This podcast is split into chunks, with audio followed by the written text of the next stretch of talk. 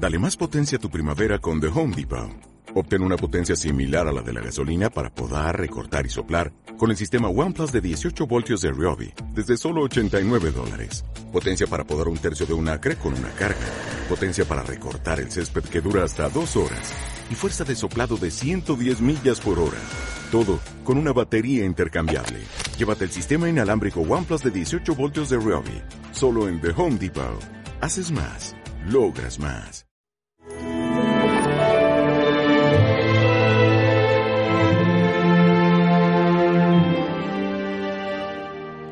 Marta lo recibió y María ha escogido la parte mejor.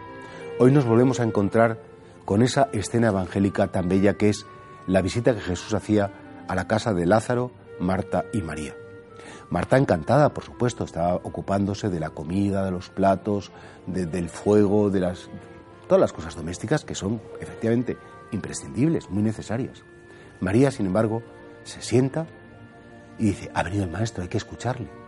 Jesús no ha venido solo para comer, ha venido para compartir con nosotros lo que sucede en su corazón.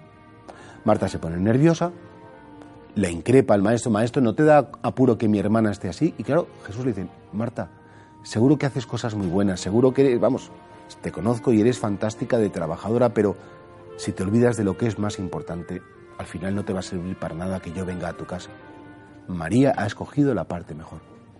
definitiva, Marta representa ese activismo de tantos cristianos que se creen que lo importante es hacer muchas cosas, lo importante es que todo quede bien. Y es verdad que la caridad se traduce en obras, pero para que esas obras sean de caridad, primero tienes que conocer el amor, primero tienes que dejarte amar, primero tienes que sentarte a los pies de Jesús, escucharle y después, estoy convencido que esa escena evangélica terminó, como es lógico, que las dos se sientan y pasado el rato, el Señor dice, venga, y ahora, efectivamente, organizad las cosas. Muchos de nosotros pecamos de activismo. Tengo que hacer, tengo que conseguir, tiene que salir bien las cosas. Lo importante no es lo que hacemos. Lo importante es lo que sucede en nuestro corazón. Y si nuestro corazón está en paz, si nuestro corazón está en la presencia de Dios, después lo que hagamos será consecuencia de lo que somos. Y tendremos esa rectitud de intención de querer hacer las cosas bien, pero por amor. No por nosotros mismos, no por quedar bien, sino porque somos amados de Dios y queremos amar a los demás como Dios nos ama a nosotros. Somos capaces de sentarnos cada día un ratito, unos minutos, un tiempo, ojalá que fuera mucho, pero efectivamente hay personas que, su vida no se lo permite.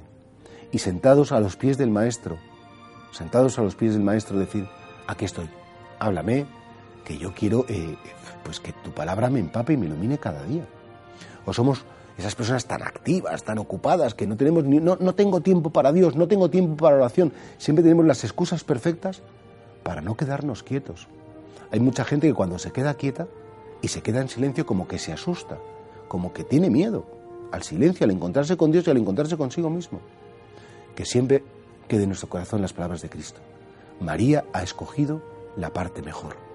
Ojalá que también nosotros sepamos escogerla.